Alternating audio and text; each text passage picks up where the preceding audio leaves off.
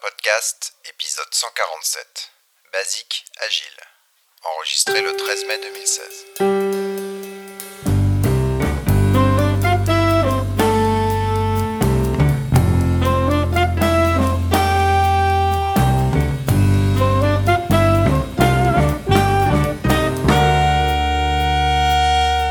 Bienvenue au Cascodeur épisode 147. Nous sommes le 13 mai 2016. Attention, c'est un 13. vendredi 13. Oui, ouais, vendredi ouais, 13. Ah ouais. ouais. Mmh. tremblez, tremblez. Tremblay, ouais. Euh, on est la fleur de la fleur, la, la fine équipe. Restriction budgétaire, on a perdu Vincent et Antonio. Les temps sont durs. C'est ça. Les temps sont durs. Bon, voilà, on a quand même un épisode avec pas mal d'infos, hein, parce que ça fait un certain temps qu'on l'a fait. Et on a retrouvé Arnaud. Alors, euh, on sait pas si on aura le son en entier, mais on a retrouvé Arnaud. T'en as pas fait depuis un certain temps, du coup, toi, Euh, à part le live. Bah oui, c'est ça, ouais, c'est ça. Non, ça faisait euh, quelques mois, oui. Je, je- ouais. Quelques Mais est-ce que t'as mis ton t-shirt rose? T'es jaloux. Vous êtes, tous- vous êtes tous jaloux de mon t-shirt rose T'es Devox. Mais non, je ne l'ai pas. pas, c'est pas sur moi aujourd'hui, en tout cas. Non. En tout cas, ce que les gens savent pas, c'est qu'il y avait le caleçon qu'elle avait avec. Euh, en parlant de Devox, euh, il y a les vidéos qui ont été toutes publiées, je pense, ou Oui, quasi toutes. Non, toutes, euh, non, toutes ont été publiées, ouais.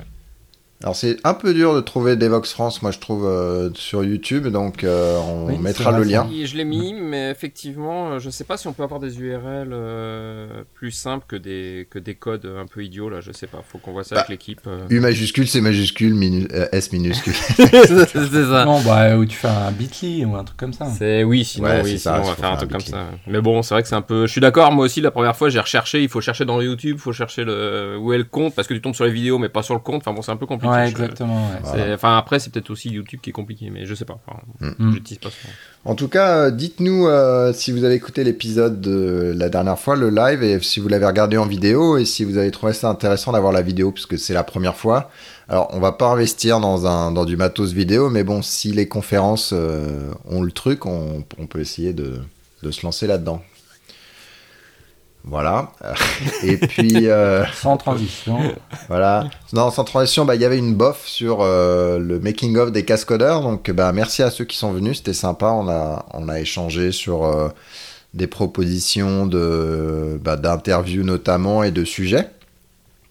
Donc, je vais pas aller trop dedans. Il y avait un truc, quelques trucs intéressants. Bah, un, il faut que je vous rappelle que vous pouvez faire des crowdcasts. Vous allez sur lescascodeurs.com slash crowdcast, C-R-O-W-C-A-S-T, et vous allez apprendre euh, comment on fait. C'est simple, vous inquiétez pas, ça va bien se passer. Ça fait pas mal. Juste lancez-vous. Euh, pour l'instant, on n'a jamais refusé personne. Donc, euh, quand vous serez le premier, vous allez être déçu. Mais... non, si vous avez une nouvelle à, à parler, un petit outil dont on parle pas vraiment, euh, que vous voulez détailler en 5 minutes, tout ça, c'est euh, c'est un peu l'idée. Voilà, et puis on va peut-être essayer de faire la le, le- le transcription, l'écriture, enfin le- la mise sous, sous texte de ce qu'on dit. Mm. Et on va peut-être essayer de se lancer en wiki, donc ça sera collaboratif. Donc si vous voulez contribuer et écrire euh, ce que les bêtises qu'on dit euh, par voie orale, euh, voilà. On, Ouais. Donc là, Vincent est pas là, mais on va essayer de mettre ça en place, ouvrir une partie du wiki pour pour faire ça. Puis bah, si ça marche pas, tant pis. Si ça marche, tant mieux. Et non, les trucs automatiques. Bon, ça fait des Mhm. choses un peu trop bizarres, donc on, on verra. Ouais. À moins que ça fasse une version 0, mais après il faut il faut Ouais, y, voilà. il faut y tirer dessus pour. euh, pour Faut itérer parce que sinon, euh, t'as un truc Google, il dit mais qu'est-ce que c'est que ce bin C'est- Mm, c'est ça. Voilà. Et puis voilà. Donc ça c'était un petit résumé de la, la bof. C'est sympa. Je pense qu'on essaiera peut-être de faire ça l'année prochaine aussi. Mm. Je trouve que c'était intéressant. Allez, on va se lancer sur les news. Euh, déjà les langages. Euh, j'ai lu un article qui dit voilà, euh, j'ai un gamin de 7 ans, je crois. Ouais, Ouais, voilà. Et puis je voulais lui le faire jouer. Alors il adore Minecraft, etc. Mais je voulais lui montrer le, le- le développement, le cœur du truc. Et c'est lui qui me demandait. Et du coup, bah, j'ai cherché des choses à droite, à gauche, du scratch, du machin, du truc. Et il dit finalement, j'ai rien trouvé d'aussi bien que QBasic, que qu'on a tous euh, démarré euh, du- sur une version ou une autre. Hein, QBasic, GW Basic, etc. Enfin le, le basic de Microsoft. Et lui, en gros, ce qu'il dit, c'est que ben, finalement, là, on a beaucoup des langages qui sont très évolués pour faire des choses bien, etc. Mais du coup, beaucoup de concepts. Alors que Cubasic, c'est très simple. Oui, il y a le goto euh, horrible, mais au moins, on apprend pourquoi le goto c'est horrible. Euh, voilà. et puis, ça reste très simple, très centré sur, le, sur ce qu'on veut faire. Et du coup, on a très facile de démarrer et d'apprendre. Donc, c'est un débat intéressant. Mm. quel est l'outil le mieux pour pour lancer un gamin sur le, développement. Quoi? En tout cas, moi, je suis allé au DevOps for Kids, là, euh, avec ma fille, donc qui a 8 ans. Et puis, bah, le, son, son, premier atelier, c'était euh, Scratch. Et du coup, ça lui a bien plu. Et puis, elle en a refait euh, depuis à la maison. Mmh. Donc, ça reste encore basique. elle n'a pas encore trop fait les boucles, les trucs comme ça. Mais ça l'a bien amusé en tout cas. Idem avec les miens, ils y sont allés aussi, ils ont fait bah, comme la tienne, ils ont fait Scratch, ils ont fait euh, le petit robot et tout ça. Enfin, moi, il y a eu pas mal d'activités. et Timéo, et que j'encadrais. Elle veut que j'achète le robot. oui, c'est ça, les miens aussi sont, sont, en train de me casser les pieds pour les avoir. Et, mhm. Mais c'est vrai que c'est intéressant, ça, ça permet vraiment d'avoir des choses qui sont qui, qui, leur parle, qui leur donne des exemples concrets, concrets et, euh, et, je sais qu'il y, a, bah, y a un site qui est, qui est, très bien pour les enfants, moi que les miens utilisent assez régulièrement, c'est euh, code.org. Ah oui, code.org. Euh, qui donc vous retrouverez du, du Scratch, Scratch-like, Scratch-like, tout du moins, mais mais c'est très bien parce qu'après voilà, c'est sur Minecraft ou je sais plus ou Star Wars ou où il y a aussi pour les filles des, des sujets. Donc voilà, ces trucs, ça reste dans des contextes enfantins, mais voilà, ils ont des exercices rigolos pour apprendre bah, les, les bases de voilà du code, de l'algorithme, ces choses comme ça. D'accord. Alors sinon, on va passer carrément dans l'autre extrême. Euh, un petit article, euh, alors pas tout récent, mais c'est toujours bien de lire ça de temps en temps. C'est comment on fait de la publication sécurisée, euh, notamment autour de l'initialisation des objets en Java. Est-ce qu'un singleton est vraiment un singleton, etc quelles sont les différences entre les plateformes x86 et ARM, notamment au niveau performance? Donc c'était intéressant de, voir ça. Euh, et que bah, y a des choses euh, qu'on estime pas forcément plus avantageuses qui au final euh, marchent plutôt bien et sont assez performantes. Donc on vous laissera lire cet article de Chipilev pas si ça se prononce comme ça, mais c'est comme ça que je le prononce. voilà, c'est comme ça pour aujourd'hui. De toute façon, il va pas nous écouter, il va pas nous corriger. voilà, c'est ça. ah, tu sais pas. Ouais, c'est ça.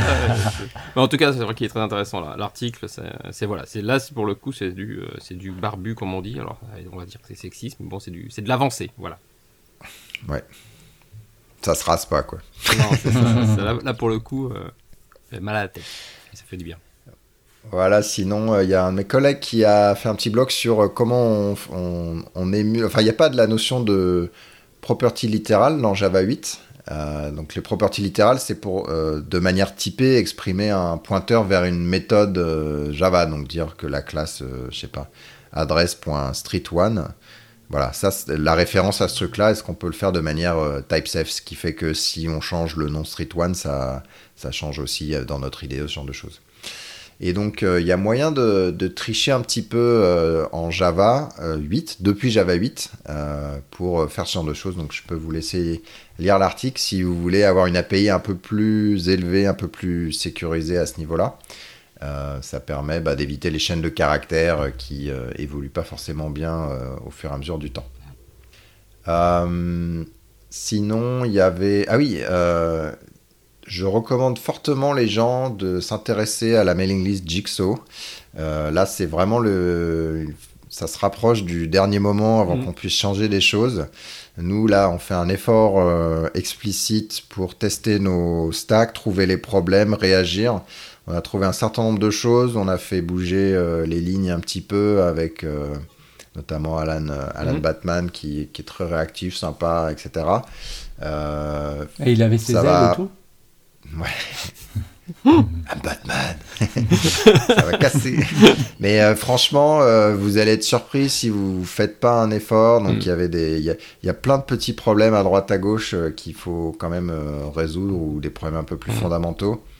Donc je vous encourage d'aller sur la mailing list, ne serait-ce que la regarder et de dire bah oui moi j'ai aussi le problème ou moi aussi j'aurai le problème ou moi aussi c'est important pour moi. Donc c'est bon si vous avez mal à la tête, ça, ça, te donne encore plus mal à la tête. voilà. Ah bah c'est la vie, hein. c'est fait pour ça finance euh, l'aspirine. Mais, euh, mais c'est exactement le, le sujet qu'on avait fait avec Hervé à Devox France, où nous bah, on avait pris le, le, use case Maven, mais où on avait essayé de lister un peu toutes les, tous les soucis qu'on a rencontrés dans le projet quand on a essayé et testé Java 9. Et c'est vrai, voilà, il y a plein de choses qui ne vont pas concerner que et qui ne seront pas résolues que par les outils de, de build ou autre. Donc de toute façon, euh, voilà, il faut s'y intéresser maintenant. Euh, il y a plein de petites choses qui changent, comme tu le dis, euh, que ça part, que ça soit, je sais pas, le, le versionning, que ça soit bon. Alors après, bien sûr, quand on va dans Jigsaw même avec les modules, les expositions, qu'est-ce qui est, qu'est-ce qui est disponible ou pas. Enfin voilà, donc là, il y a plein plein de trucs derrière qui, bah, vous ont dû vous impacter aussi pas mal. Voilà, il y a beaucoup beaucoup de choses à apprendre et c'est vrai que euh, il faut essayer de s'y mettre au plus tôt parce que les applications qu'on écrira demain potentiellement donc seront en Jigsaw, seront avec des modules, etc. Donc il y a intérêt à comprendre et ça va nous ça va nous forcer à, à, à, reprendre des habitudes au niveau de l'encapsulation, euh, au niveau de tout un tas de choses comme ça. Euh, voilà. Donc il y a intérêt à ne à pas attendre la dernière minute que ça nous arrive dessus parce que et là justement effectivement pour tous ceux qui veulent contribuer, euh, on le voit bien depuis un an, bah, depuis le Devox de l'année dernière où nous l'équipe Maven on s'était on avait rencontré Brian Goetz, et puis ensuite on a, comment, on avait vu, euh, ah, comment il s'appelle, euh, le grand chef. Marc, Marc. Ouais, Marc. Marc Reynolds. Euh, il l'avait vu à, Java One et ensuite nous on l'a vu au FOSDEM. voilà, enfin comme comme vous, on a réussi à faire bouger quelques lignes à droite à gauche et ça reste ça reste important parce que bah voilà, tout le monde a, son avis et il faut qu'il fasse quelque chose qui qui serve l'ensemble et c'est pas simple. Il y a des trucs compliqués, enfin aussi simples que genre tiens exclure une dépendance euh, sur un, Tout à fait. un, module en dessous. Bah aujourd'hui ça va demander, bah tu vas dézipper, tu vas aller changer le module, tu vas recompiler, plein, de soucis, et tu vas le remettre dedans et ça, bah, en gros soit on fait un outil. Mm mais visiblement il veut pas vraiment le mettre dans le JDK. Du coup, bah, va falloir qu'un Maven ou les gens. Euh, nous, on, s'embête aussi bah, avec, avec ce genre de, de système, par exemple, avec toutes les problématiques de test. Aujourd'hui, on, on, on, a beaucoup, bon, on critique Java parce qu'effectivement, il n'y a pas d'isolation, le, tout ce qui est privé n'est pas vraiment privé et tout ça. Euh, mais sauf que, bah, genre pour les tests, hein, les tests unitaires, Unit et tout, et, etc. Euh, bah, c'est ce qu'on utilise majoritairement quand on fait des mocks, quand on fait tout ça. Bah, on va réécrire du code, on va réécrire le machin, on va essayer de jouer justement avec l'ordre du classe passe pour passer euh, les classes de test avant, bah maintenant avec les modules, avec les problématiques de visibilité, bah ça pose tout un tas de, soucis parce que bah on n'a plus accès au code privé euh, qui est dans un autre module. Donc si on veut pouvoir faire des tests qui vont utiliser ou réécrire une partie de ce code-là, etc., etc., ça pose plein plein de soucis. Sans parler après bah, de la complexité si on commence à mélanger bah, des, Java modules avec des, du, du class pass classique parce que faut bien faut bien le dire pendant des années, pendant très longtemps de toute façon on aura une cohabitation entre l'ancien modèle et le nouveau. Euh, voilà, ça devient très très complexe. Donc effectivement, c'est des trucs où il faut essayer de donner son avis et de réfléchir aux questions, euh, voilà, maintenant. Ouais, de toute façon, faut pas moquer, c'est mal. voilà, jamais, Nos parents nous l'ont toujours dit. Voilà. Pas, pas, moquer les autres. Voilà, sinon, euh, pas vraiment un article, mais un échange sur le garbage collecting G1, qui est le nouveau garbage collector. Je sais plus si c'est suivi par défaut dans les VM récentes ou pas, versus l'ancien qui s'appelle Concurrent Mark Sweep. Je crois qu'on avait fait un podcast avec euh, Rémi euh, Forax là-dessus, où on avait justement euh, détaillé conceptuellement les. Ah non, non, c'est un blog qu'on avait fait. Mm. Il faudra un jour qu'on fasse un podcast là-dessus, c'est intéressant. Je sais plus si on l'a. Bon, bref. Vous me direz sur Twitter hein, si je... ma mémoire est fautive. Mais en tout cas, voilà, les gens, ils avaient ils utilisaient G1 parce que G1 c'est mieux. Et puis euh, au final, euh, ils avaient des problèmes. Il y a un mec de Elastic qui est venu, voilà, c'est quoi votre problème? Paf, il passe à CMS et tu vois le graphe, pouf, tout d'un coup, tout va mieux. Euh, en temps, de réponse, etc. Donc voilà, c'est pas tester, c'est pas la solution magique de partir avec les valeurs par défaut ou le dernier truc ou et à l'inverse, euh, partir sur, euh, enfin, se dire qu'il y a une solution miracle qui répondra à votre besoin sans avoir à chercher, euh, c'est complètement hallucinant. moi, je le vois régulièrement hein, dans le cadre bah, du support que je peux faire autour de Jenkins, où j'ai des clients qui vont s'amuser à, sans analyser du tout les besoins de, de Jenkins et faire du tuning GC, et donc ils vont bah, rajouter des tonnes de paramètres. Et bien, bien sûr, les résultats attendus sont encore pires que, enfin, les résultats obtenus sont bien pires que ce qui que ce qu'ils avaient de base s'ils avaient rien touché. Donc faut voilà, faut faut dans les deux, faut faut quand on a vraiment des problèmes de, de performance et de et de gestion de la mémoire, euh, c'est un véritable sujet. Euh, il y a Kirk Pepperdine qui, qui, a fait pas mal, vous, vous trouvez pas mal d'articles et de vidéos dessus, etc., qui méritent le, le, le coup d'être d'être lu, d'être regardé euh, pour apprendre à analyser les logs GC et justement, bah, comme tu disais, quelles sont les différences entre le G1 et le SCMS, quels, quels sont les paramètres, etc., etc. Hmm. Ça me rappelle un peu quand moi je j'ouvre un jouet de mon gamin euh, pour essayer de l'améliorer parce qu'il y a un truc qui est brinque-ballant et au final c'est encore pire. C'est ça. Mais c'est pareil. il est cassé. Bon bah. il fera plus de bruit. Il fera plus de bruit le jouet. Euh, voilà, on va passer côté middleware. Euh, il y a Spring Data. Euh, c'est marrant, ils utilisent des, des noms. ils font des trains un peu comme Eclipse. Mm. Donc là, c'est euh, euh, Hopper qui est là. Vaut mieux des trains comme ça que des trains comme euh, Mark hein, parce que les, siens. n'arrivent pas. c'est un peu la ligne P, Arnaud. Ouais, c'est ça. Il y a beaucoup de retard sur sa ligne. Hein, ça doit être géré. Ça.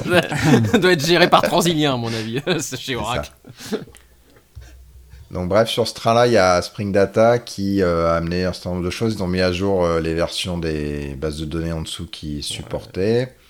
Euh, y a, ils ont rajouté Query by Example, ils ont rajouté euh, euh, le, les clusters Redis. Je mhm. crois qu'ils sur Neo4j ils passent sur leur ORM, à, OGM à eux, plutôt que ce qu'ils avaient implémenté eux-mêmes. Voilà.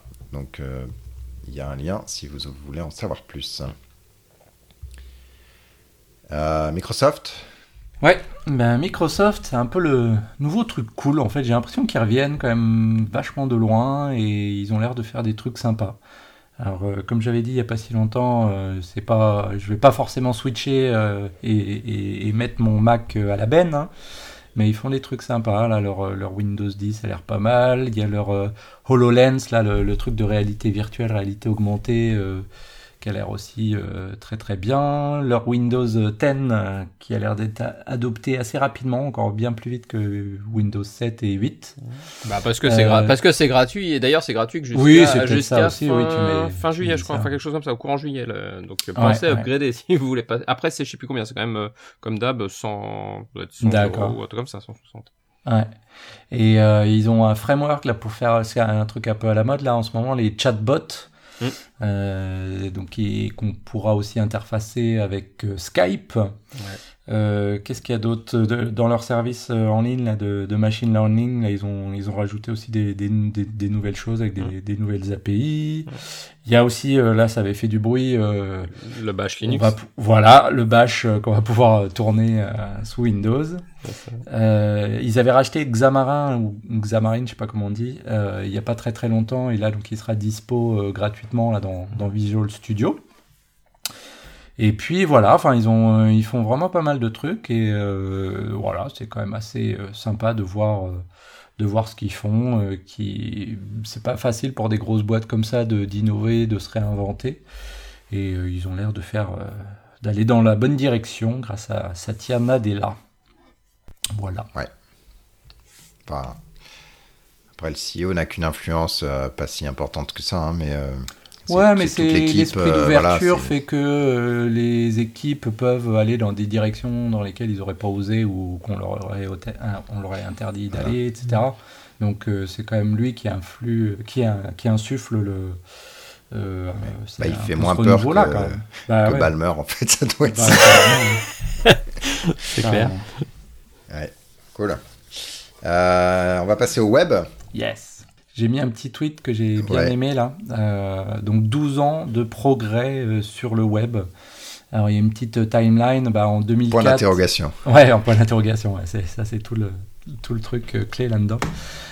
donc en fait, tu as, une timeline 2004 jusqu'en 2016. Et en 2004, bah, tu vois que le, on va dire le, le, graphe, je sais pas comment appeler ça, le graphe, voilà, tu as un truc grosso modo MVC tu as ton modèle, tu as vu ton contrôleur, ton routeur pour les URL, et après tu balances du HTML, du JavaScript, du, du DOM au niveau du browser. Et en fait, bah, en 2016, bah, tu as les Virtual DOM, tu as les, euh, les différents modèles à différents niveaux, au niveau de l'API euh, JSON. Après, as les, tu, fais pareil côté euh, back-end, aussi bien côté front-end, parce que tu peux vouloir faire du server-side rendering et pas, pas tout dans le client. Enfin, au lieu d'avoir un graphe tout simple, bah, tu as, un truc assez monstrueux. Et bon, est-ce que c'est vraiment. au lieu d'avoir une boucle, tu as trois boucles partiellement interconnectées. Voilà. beaucoup, beaucoup de mm. complexité. Quoi. Ouais, c'est terrible. Donc dès que tu Et là, on lutte, hein, parce qu'expliquer visuellement le truc, c'est pas facile. non, non, non, non, non, non. Mais euh, c'est bon, c'est vrai que c'est très visuel. Il faudra cliquer sur les, dans les show notes pour, pour voir ça. Mais c'est vrai qu'on peut quand même se demander si on a réellement besoin de quelque chose d'aussi euh, compliqué euh, quand même, quoi. Ça fait peur.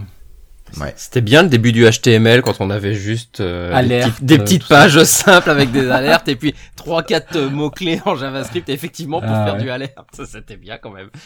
Quand on Ou après il y a les trucs rigolos, tu sais où ils disent euh, ah oui alors pour installer Grunt faut installer Bower mais avant faut installer npm, il faut installer trois quatre build tools JavaScript avant d'arriver à avoir ton truc. Plus personne se, se, moque de Maven depuis d'ailleurs. Je crois. Ouais, que ouais, c'est un peu calme. terminé. Hein.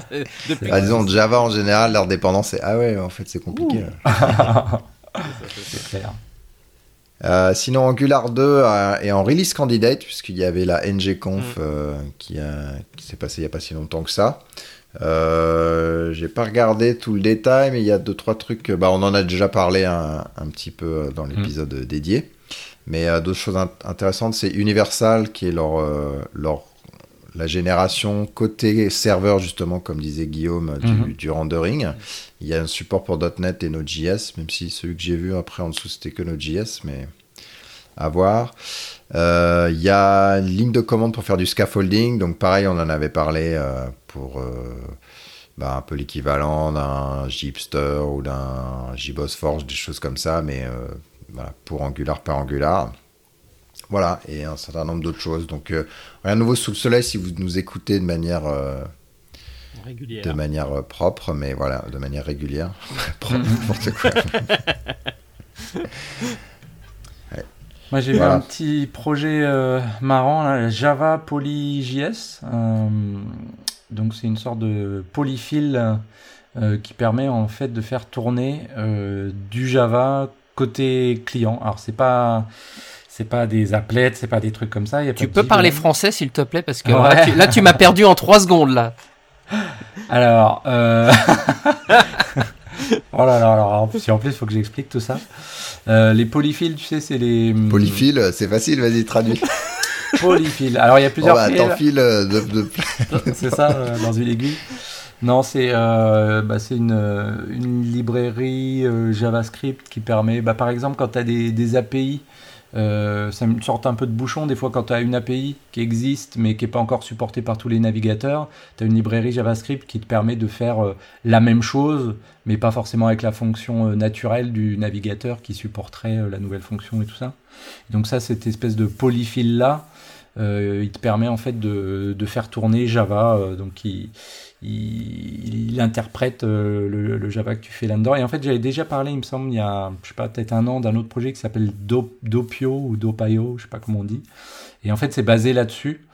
Et euh, donc, tu es capable de d'avoir des balises script avec euh, texte slash, Java et dedans tu fous du Java, tu peux même référencer des jars, des classes, des points classes directement.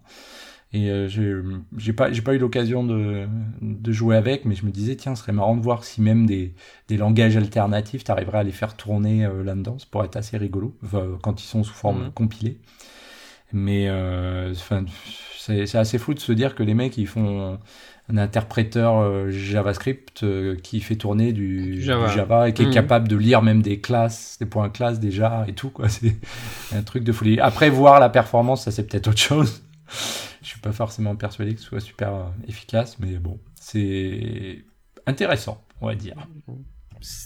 Tout du moins techniquement, ça reste impressionnant pour moi. Mais euh, c'est impressionnant, carrément. Et pour euh, rester côté, euh, alors c'est pas que front-end, hein, mais donc JavaScript et JSON. Euh, là, y a, j'avais retrouvé une, une, ressource intéressante. Alors, c'est pas, c'est pas un truc euh, nouveau, mais il y avait Tim Break qui avait fait un article sur, euh, il n'y a pas très longtemps, justement, sur JSON Schema et compagnie. donc là, il y a une sorte de, méga tutoriel qui explique en fait en détail JSON Schema. Et JSON Schema, c'est pas, c'est pas si simple que ça. C'est pas une spec Enfin, c'est pour une spec qui a des soucis, mais qui n'est pas, pas forcément si trivial que ça. Et donc, qui rentre vraiment dans tous les détails, euh, comment ça fonctionne, euh, comment définir les, enfin, les, combinaisons d'opérateurs, de choses comme ça, d'énumération, de, etc. Donc, euh, ceux qui veulent maîtriser JSON Schema pour définir par exemple les payloads des, des API web et compagnie, bah, c'est une très très bonne ressource. C'était bien la peine de se débarrasser de de la guerre. Ouais, bah ouais, en fait, d'ailleurs, je crois que c'était ce que disait Tim Bray là, dans son article, c'est, euh, bah ouais, on, était sorti du XML avec toutes ces couches et surcouches de plus en plus compliquées. Mais tu vois, bah, là, tu, rajoutes du, du, schema. Après, qu'est-ce qu'on va rajouter? Un, un JSON euh, SLT ou je sais pas quoi pour faire du XSLT Est-ce que des, des namespaces? Tu vas peut-être rajouter des namespaces? Qu'est-ce que tu vas rajouter encore? Ça, c'est une bonne question. Et euh, un autre truc, alors un petit peu euh, lié à ça plus ou moins, mais c'est euh, donc moi qui travaille dans le domaine des, des API web, et par exemple les, formats de définition d'API web comme Swagger, Ramel, API Blueprint, etc. moi j'ai fait un article il n'y a pas très longtemps pour un site qui s'appelle Nordic APIs, qui fait plein de d'articles très très intéressants. Euh, alors je dis pas que c'est des articles intéressants parce que justement j'écris dessus maintenant, mais en tout cas ils font plein d'articles intéressants sur le thème des, des API web, puis aussi d'autres choses, hein, de l'IoT, du, du, DevOps, etc. Mais souvent quand même liés euh, sur le thème des API web et où je parle justement de, de ces formats de, de définition d'API et jusqu'où ils devraient aller. Est-ce qu'ils doivent vraiment décrire toute l'API, juste une partie, ou est-ce qu'ils devraient décrire des choses supplémentaires? Et dans ces euh, formats-là, justement, JSON Schema, c'est aussi euh, utilisé pour définir bah, les, le type de payload qui est échangé euh, dans, les, dans les API web. Bah. Donc, je vous invite à aller regarder cet article que j'ai écrit. Il y a un Markdown syntax for object notation. Ouais, M Convertir le Markdown en JSON en gros. et ça, Mzone, enfin, ouais, c'est euh, API avec API Blueprint, le format API Blueprint qui, qui propose ça, qui permet par exemple de, de définir bah, ton, tes représentations, ton, ton domaine, euh, tes domain objects, tes domain, ton domaine modèle euh, de ce que tu vas échanger dans ton API. Et ça, c'est assez intéressant. Voilà. Voilà, d'accord. Voilà, sinon on va passer à l'architecture. Euh, je sais plus pourquoi. Comment on dit architecture en anglais C'est du coup, chaque fois que je dis arch, je me dis mince, est-ce que je me plante? Euh, Archi, arc. Bref. Euh, attention, attention. Oracle euh, reconnaît les microservices. Donc, ça y est, on est au top du hype. parti, quoi. Non, cela dit, c'est un petit résumé intéressant là sur le, le, slide précis que je, que je pointais. Hmm. Les euh, les, variations, est-ce qu'un app serveur et un microservice a du sens? Là, on en parlait un petit peu avant, euh, avant de lancer l'enregistrement. Euh, voilà, puis si vous allez sur deux slides d'après, il y a le map, l'association entre ben, le, un problème dans l'univers microservice et ce que Oracle propose en termes de, produits. Du coup, je sais pas si c'est un slide officiel ou s'il a leaké par accident ou. Non, ça a l'air officiel. Bref. Mm. En tout cas, voilà, si vous êtes dans, la sphère euh, Oracle, technologiquement parlant, c'est peut-être intéressant de voir ce que eux pensent euh, euh, des microservices mm. et comment ils vous emmèneraient vers ça. et, puis, ouais, et puis il y a le truc sur A/B testing que tu avais que avais tweeté Guillaume que j'ai ah, trouvé oui, intéressant. Vrai. ouais, alors du coup, je n'ai pas re-regardé l'article. Si tu veux, je fais un résumé. Ouais, tu... Donc euh, A/B testing, vous savez, c'est le truc où vous avez des, fonctionnalités euh, pour activer certaines fonctionnalités ou les désactiver euh, juste par de la configuration, et puis aussi de lancer, mettons 10% de vos utilisateurs sur l'autre fonctionnalité, et de voir ben, ce qui est le plus intéressant, est-ce que ça ramène plus d'argent, est-ce que les gens sont plus mhm. réactifs, restent plus longtemps, etc. Et choisir. Et puis là, euh, le gars dit bon, la B-testing c'est bien, mais ça reste très manuel, alors qu'on pourrait avoir un petit algo très simple mm. qui dit euh, eh ben, euh, une fois sur dix, en gros, j'essaye j'essaye autre chose. Et puis, sinon, je garde le truc qui est le plus intéressant de manière automatique. Donc, c'est du A-B testing, mais contrôlé par un algorithme et qui, du coup, choisit en continu la meilleure solution. Et quand les gens évoluent, eh ben, ça évolue naturellement avec. Donc vous avez développé les trois fonctionnalités, elles sont là, et puis l'algorithme d'AB testing va euh, sélectionner une des fonctionnalités plus qu'une autre en fonction du retour utilisateur euh, hmm. tel que vous l'avez défini. Ouais, c'est pas bête. Statistiquement, et puis du coup, tu, tu converges vers le, le, truc le plus approprié. Quoi. Hmm. Voilà, donc il y a l'algo il est un tout petit peu plus évolué que ce que je disais, parce qu'effectivement, euh, il donne des des points et le point diminue au fur et à mesure du temps. Et donc, quand il, quand il mm. passe en dessous, voilà, ça permet aux, nouveaux de, de, de re-rentrer, enfin aux anciens de re-rentrer dans la, dans la course. Après, ça fait des bases de code où. Euh, en gros, tu as des ifs partout avec ce morceau de code. Voilà, donc euh, à un moment, il faut supprimer les fonctionnalités aussi. Donc il, il reste quand même un peu de, de, gestion manuelle. Mm-hmm. voilà, on va passer aux outils et au DevOps. Mhm. Il y a, euh, c'est dommage, Vincent n'est pas là, mais il est pas là. Euh, c'est un article à lui en plus. Oui. Un article à lui euh, sur, mais je pense qu'on en reparlera parce que nous on va raconter n'importe quoi. Mais oh on, parlait de, on parlait de Clear, qui est, qui est cet outil qui permet de comparer une API avant, une API après, de regarder ce qu'on casse comme compatibilité, voire même d'interdire un, un build si ça casse la compatibilité. Et mm. comme euh, Vincent, XWiki, ils, sont, ils veulent vraiment garder la compatibilité, c'est un outil qu'ils utilisaient euh, beaucoup. Et sauf que euh, passage Java 8 a fini par le tuer, donc ça faisait longtemps qu'il n'était pas vraiment trop maintenu, et donc là, c'est foutu. Et du coup, il en a trouvé deux autres, Japi CMP mm. et Revapi. Revapi qui est fait par un collègue à moi en l'occurrence, ah. c'est marrant. dans son temps libre en l'occurrence aussi. Euh, et euh, du coup, voilà, eux, ils ont choisi Revapi, mais il dit vraiment ça se, ça se joue à rien, donc il mm. explique les deux et euh, il, recommande. Et eux supportent Java 8 depuis, bah, de, directement. Donc, cool. Mais bon, on essaiera d'en reparler un peu plus quand il sera là. Sinon, il y a Ansible, qui euh, vous êtes sur un système d'exploitation euh, et vous utilisez, enfin, qui, soit qui supporte pas Docker ou vous n'utilisez pas Docker, hmm. eh ben, ça vous permet d'avoir Kubernetes en termes d'orchestration et hmm. de euh, management des tâches, de calendrier des tâches, etc. Et Ansible pour le déploiement entre guillemets cross-platform de, de, ce hmm. que vous des services, des services non dockerisés. Ouais. Ça. Bon, je, trouve, je, trouvais, euh, je trouvais ça marrant. Après, quelle est l'utilité? C'est euh, ça reste. Euh, bah, ça reste. Ouais, c'est non, ça, non. Ça, après, ça reste, ça reste une, une, amélioration. Ça te permet de gérer le provisioning via Kubernetes et donc de rentrer. Après, ça dépend. Si tu es dans une période où tu sais que tu vas viser Docker, mais que t'es pas encore prêt, que tu veux commencer un peu à automatiser le provisioning, etc. Bon. Euh, si potentiellement tu as déjà du Ansible, bon bah voilà, tu vas tu vas pouvoir facilement déployer euh, tes services euh, sur ton infrastructure sans avoir du Docker derrière. Bon après voilà, c'est rigolo, je trouve ça bien comme comme cas de, de, test. Après bon, est-ce que ça a vraiment une utilité à voir? Ouais. voilà, sinon il y a un petit article sur quand votre machine, donc le Docker host, a plusieurs IP que vous voulez exposer bah, sur le même port des services qui sont dans des containers différents. Mm. Euh, ça explique comment bah, mettre en place la seconde IP et surtout faire le binding euh, qui va bien. Donc c'est plus de la configuration Docker host que dans votre container Docker en l'occurrence. Mm. Euh, donc il n'y a pas plusieurs IP dans le container parce que lui il expose hein, sur un port ce que vous voulez. Puis après c'est au niveau du binding que vous faites ces choses-là. Mm. Voilà, rien de je me demande si ça marche tout ça correctement, même avec les versions euh, Docker euh, bêta, là, ceux qui l'ont. Enfin, moi, je sais que j'utilise Docker for Mac et, euh, et qui donc permet enfin d'avoir du, du, Docker quasi natif sur sur Mac il y a la même version pour Windows. Et je sais qu'après il y a quelques petites différences au niveau justement du, du réseau et puis ça a encore évolué récemment justement le, la manière dont ils exposent, comment ils font, enfin bref, le binding local et tout.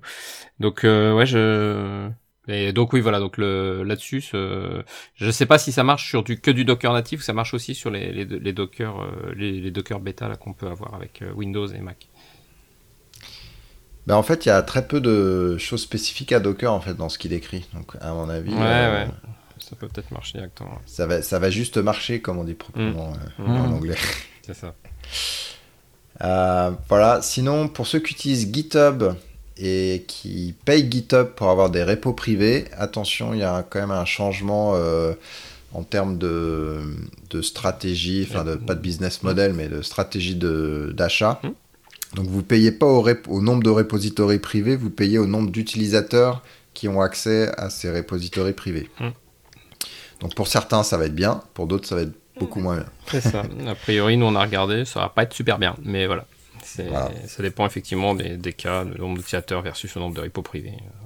Alors évidemment, ils disent ah ça va être génial, vous allez pouvoir mettre plein de repos privés, etc. Mais en fait, euh, quand tu regardes, tu dis ah ouais, mais on s'en fiche du nombre d'utilisateurs et peu de. Voilà. c'est ça. En fait, tout le monde, enfin les repos non plus, enfin ça se contrôle plus facilement que les utilisateurs. Ça dépend, enfin ça dépend des cas d'usage, mais voilà. Enfin c'est bon voilà. Et puis après, ils ont ouvert aussi euh, l'offre. Euh, non, la plus grosse news, enfin le truc le plus intéressant, c'est pour les étudiants qui eux, par contre, ils ont un package qui est gratuit, je crois. Hein. ils ont ils ont une offre maintenant étudiante où où ils leur permettent d'avoir des, des repos privés gratuits. Mmh. Donc ça leur permet d'avoir des futurs clients. Euh, ouais. Et nous, on, est on étudie en permanence, donc on devrait avoir le truc gratos. C'est vrai, vrai. Après, ça reste gratuit pour les, les, projets open source, etc. Mais bon, vu que c'est les repos publics, bah voilà. Euh, non, non, non, oui, voilà. Ah, si, bah si, bah, si, voilà. Les, les, les organisations euh, gratuites, c'est celles qui sont avec tout, avec tout, tout public. Voilà. Oui, oui, donc tous les repos publics, ça change rien. Ça, bah non, non, de toute façon, ils, ils les ont toujours offerts, enfin, toujours offerts gratuitement. Voilà. Voilà, donc nous, effectivement. Alors, le changement, il n'est pas euh, systématique. Il ça sera à vous de changer et ils n'ont pas de plan de, de forcer les gens à passer au nouveau modèle. Alors, j'imagine si vous créez un nouveau truc, vous serez forcément sur le nouveau modèle. Mais par contre, les anciens, vous pouvez le garder et ils, diront, ils ont dit on va vous prévenir au moins 12 mois à l'avance euh, quand on décidera de, de, ne plus supporter l'ancien modèle. Donc, pas de panique, par contre c'est vrai que euh, bah, faites le calcul et nous on est en train de regarder, c'est pas forcément. Euh, bon, je pense que ça va être plutôt augmenter leur euh, chiffre d'affaires qu'autre chose. ils ont dû faire les calculs avant nous. Il faut bien se dire que pour qu'ils aient, pour qu'ils aient changé le modèle, c'est qu'ils ont dû faire les calculs de leur côté. Mais ils disent quand même que c'est les utilisateurs qui ont demandé ça à corps et à cri. Hein. oui, bah, comme bien sûr. On, va, va, jamais dire l'inverse. Non, mais par contre, en tant que personnel, c'est mieux parce que tu as un nombre de repos illimité et tu payes le même prix qu'avant.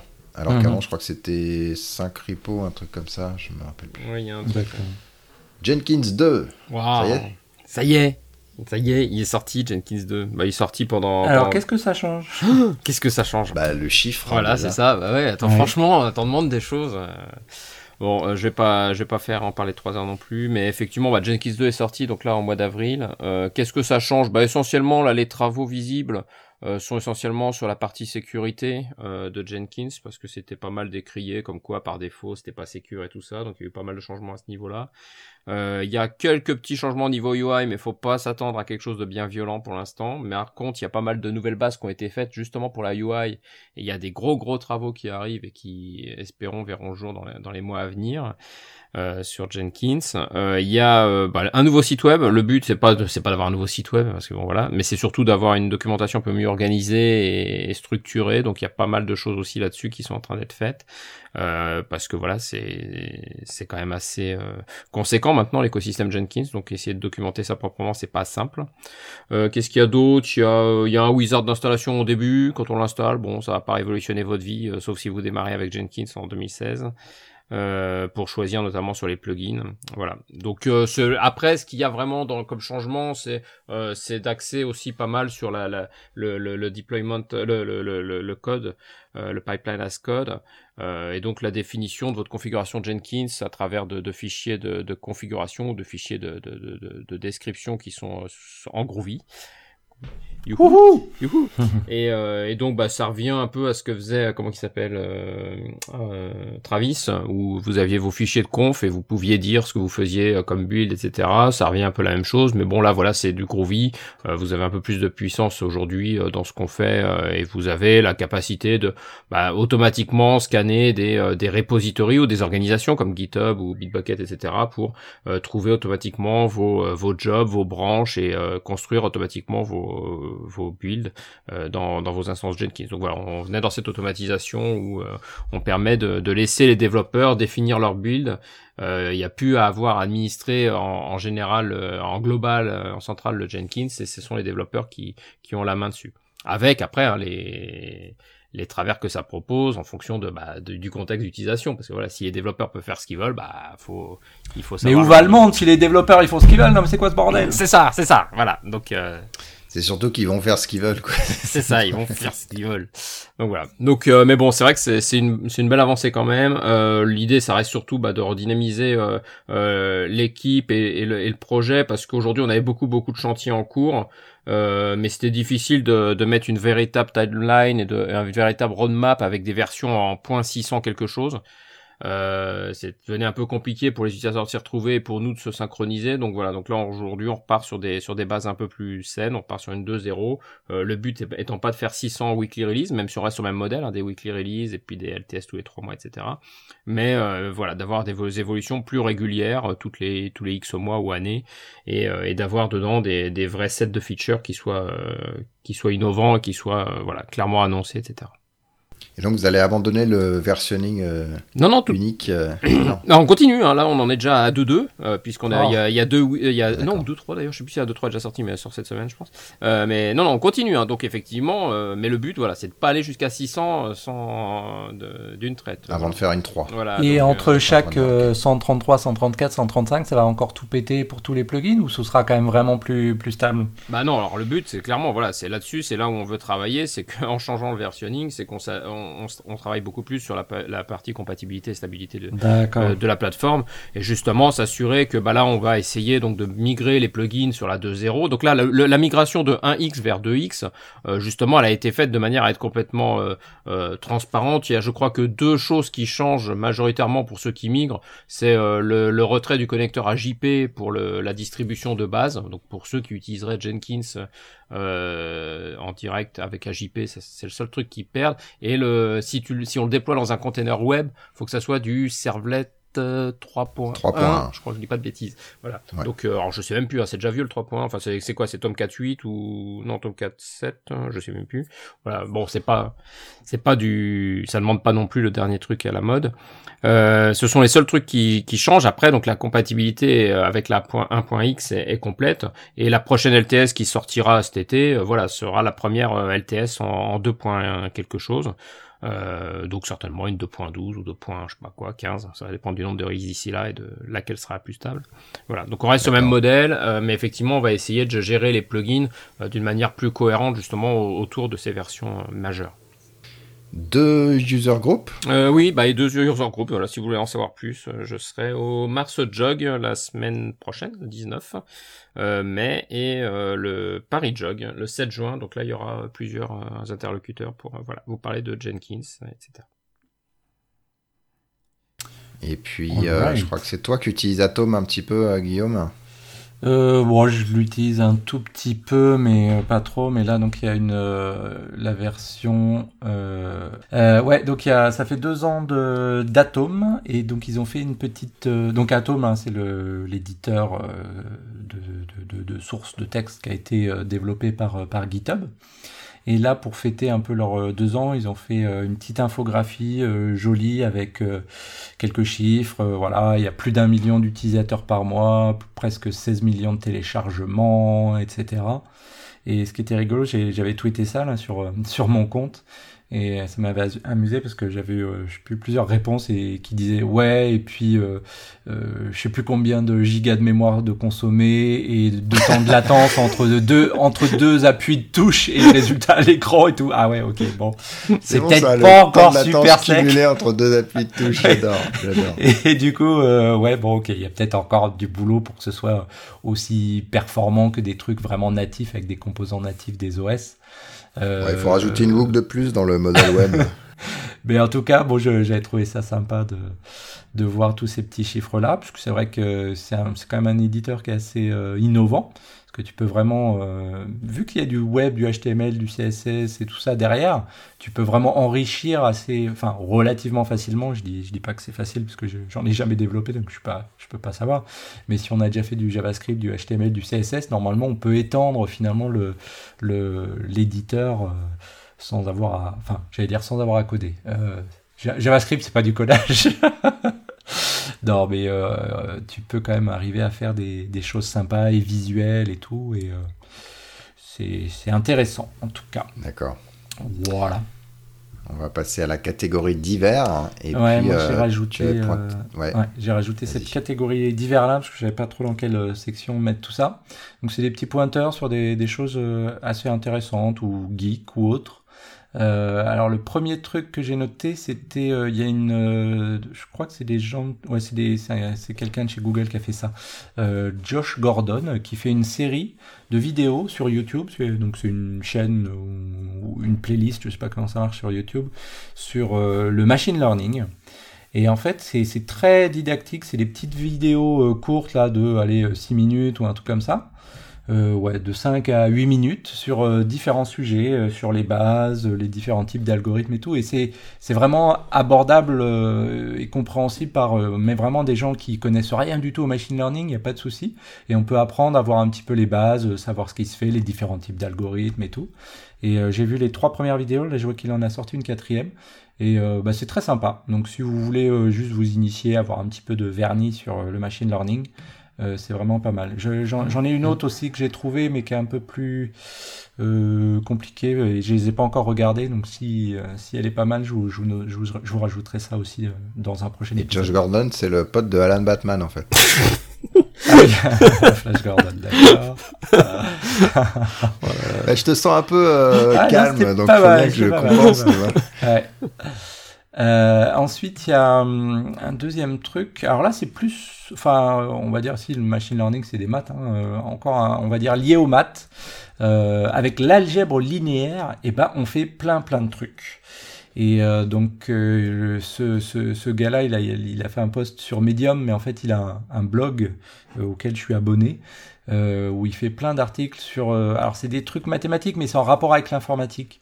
Et là, par exemple, il parlait de donc de, de l'algèbre linéaire et qui dit bah regardez l'algèbre linéaire, euh, contrairement à ce qu'on fait nous pendant nos études en France où on t'apprend l'algèbre linéaire, t'as aucune idée à quoi ça va te servir dans la vie réelle.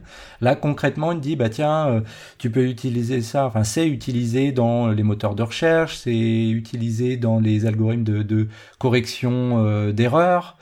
Euh, dans euh, l'analyse de signal, dans les graphiques, dans le, la reconnaissance faciale, dans les, les modèles de prédiction. Euh, là, on, se, on, se on revient vers le, un peu le machine learning, le, la détection de communauté, les algorithmes greedy, je sais plus comment on dit en français. Euh, gourmand là non je sais plus je sais plus comment on traduit ça en français et et, le, et aussi donc les l'informatique quantique et il pointe vers euh, tout un tas d'articles qu'il a déjà écrits ou de séries d'articles qu'il a écrits. Donc si on veut se rafraîchir un peu la mémoire sur, euh, sur ces maths-là et comment concrètement euh, ça, ça, peut avoir un impact ou, ou être utile dans ce qu'on fait dans, dans nos jobs, j'ai trouvé ça assez intéressant. Greedy, c'est cupide ou avide euh, Ouais, non, il me semble qu'il y a un autre mot qu'on utilisait pour ça. Quand on... Bon, ça m'échappe, mais... Cupide et avide. Je me rappelle pas pendant mes cours euh, d'info de ces d'avoir utilisé ces termes. Le coefficient de cupidité de l'algorithme. c'est un peu bizarre quand même. Hein. Peut-être qu'on disait greedy, euh, on disait le mot anglais. Hein, Moi, je dormais alors. On disait, disait pas greedy, on disait greedy. Greedy, greedy, ouais, greedy. Ensuite, euh, troisième petit truc, petit lien, c'est une petite présentation sur SlideShare. Euh, enfin, si, petite, il y a 67 slides, mais ça va assez vite à, aller au, travers de ça. Euh, en fait, c'est euh, des conseils pour bien présenter son code quand on fait des présentations à des conférences. Donc, par exemple, il, va te dire que euh, il faut utiliser une, une fonte de type monospace parce que forcément tu veux aligner les caractères, etc. Donc c'est plus joli, tu arrives mieux à suivre l'indentation, etc. ensuite, il explique aussi qu'il faut faire du du code qui est gros, quoi. T'es pas dans, dans, ton IDE et donc euh, t'as pas 100 euh, lignes de code euh, que tu peux montrer à l'écran, mais au contraire, tu zoomes, mais tu zoomes le plus gros que le plus, le plus que tu peux. Quoi. Elle est belle sa presse en tout cas. J'entends de la regarder. Elle est très très belle. super elle est très très belle.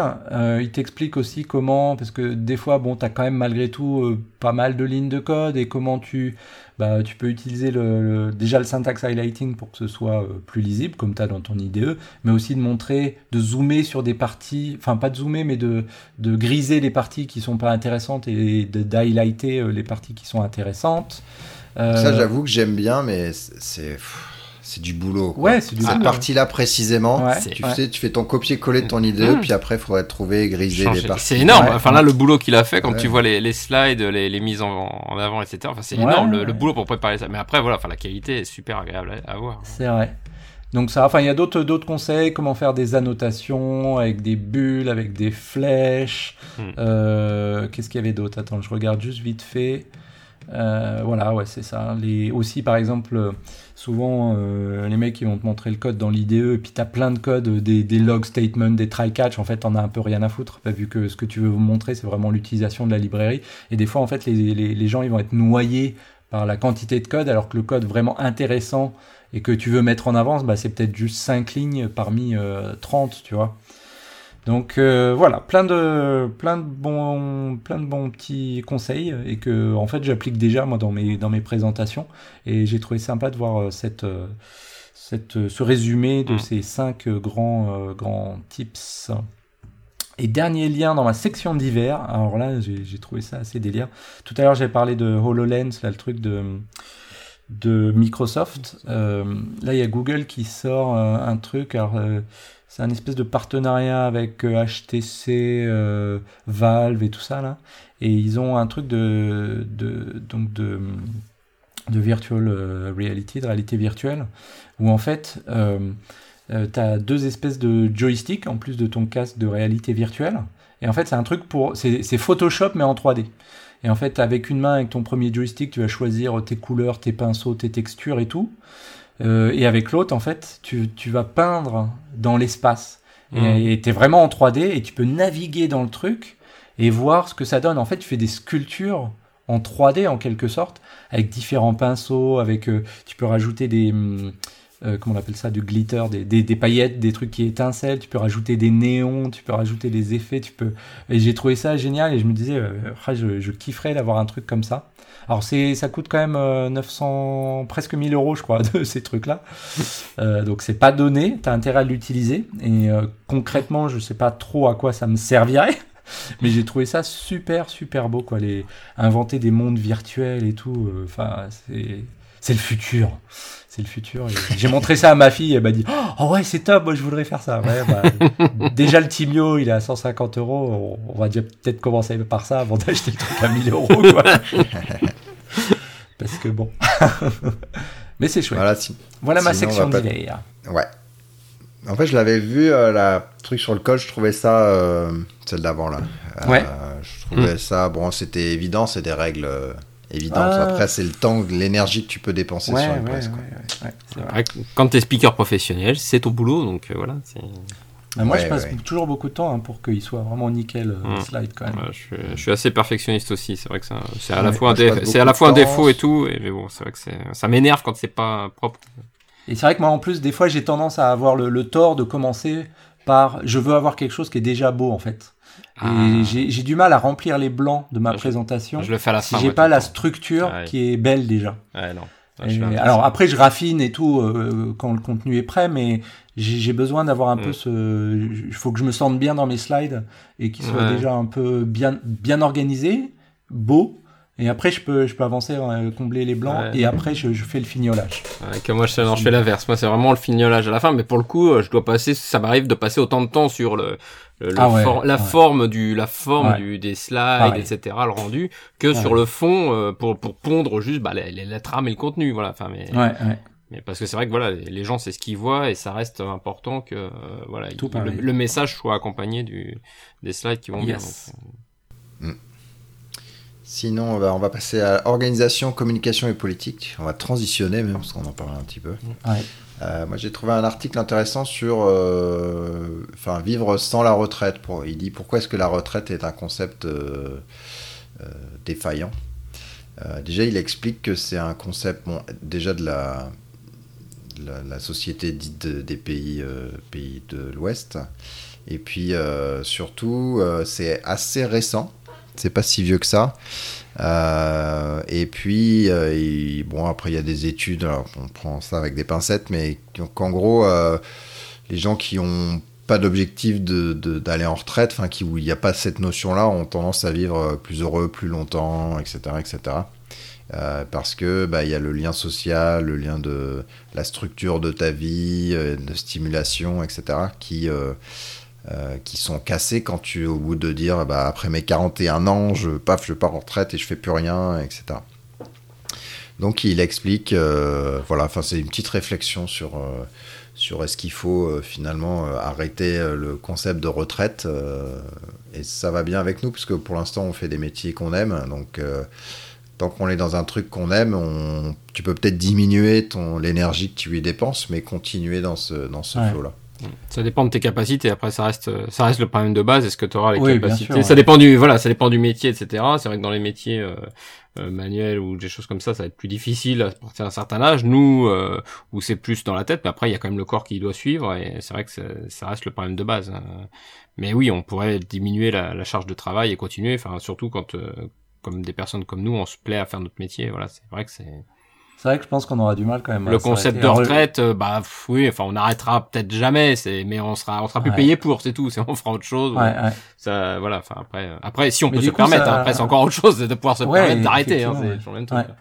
Mais après il y a aussi euh, un autre sujet sociétal là, c'est les peut-être que si on était aussi dans des sociétés où il y a les comment on appelle ça là, le, revenu de base universel là, je, ne mm. sais plus comment. enfin, vous voyez ce que je veux dire. Ouais. il a plusieurs le revenu universel. Il y a, y a, ouais, il y a, il y a plusieurs euh, noms. Euh, mm. Là, j'ai vu encore un autre truc là. Ils, ils, vont faire des votes aussi en Suisse aussi. Il y a plein d'endroits où ils commencent à réfléchir à ça. Et euh, c'est vrai que peut-être c'est c'est aussi ce genre de société là vers vers lesquelles on va peut-être aller. on, pourra, on aurait un minimum pour vivre. Et après, si on veut travailler plus ou moins, bah on, sera libre de le faire, mais on pourra du coup contribuer euh, à des, actions euh, bénévoles, des, associations, des choses comme ça qui font quand même avancer la société. Et c'est pas que pour euh, les feignants qui veulent pas bosser, etc. Hein, c'est vraiment pour permettre à tout le monde, bah, des artistes de pouvoir travailler de leur art, de nous de pouvoir peut-être quand même continuer à faire des choses parce que parce qu'on aime bien et sans avoir à se soucier de bah, de, de, boucler les fins de mois et tout ça, quoi. Donc c'est intéressant ces sujets-là, hein. mais pas, pas facile à mettre en œuvre, à mon avis. Je vous recommande la keynote de je sais plus qui euh, à des Alors, je sais plus où. qui, euh, non, qui parle pas exactement de ça, mais qui parle de la notion de la fin du travail, ah qui est un sujet, euh, la fin du travail est imminent, mais depuis au moins un siècle et demi. Donc voilà, on peut prendre un petit peu de recul là-dessus. Mm. Euh, bon, après, le revenu minimum, euh, il, y a, plein de, il y a plein de ramifications intéressantes euh, ah là-dessus. Mais peut-être qu'on en parlera, il faudra qu'on trouve quelqu'un pour discuter Je sais pas, si on connaît quelqu'un. Si vous connaissez quelqu'un d'ailleurs qui s'y connaît là-dedans. Si vous connaissez quelqu'un, c'est bien. Mais si vous mhm. connaissez quelqu'un qui s'y connaît, c'est encore mieux. c'est mieux. voilà. Sinon, euh, Slack, qui est euh, donc euh, cet outil pour partager dans son équipe, etc. il n'y avait pas une faille inhérente au produit, mais un peu comme on avait eu les tokens AWS committés dans GitHub, bah, il y a des gens qui avaient committé leurs tokens dans Slack. Et du coup, bah, on suffisait juste de se connecter, on écoutait tout ce que les équipes se disaient en privé, c'était la fête. Donc faites un petit peu attention quand vous poussez vos codes, votre config dans GitHub. Mm.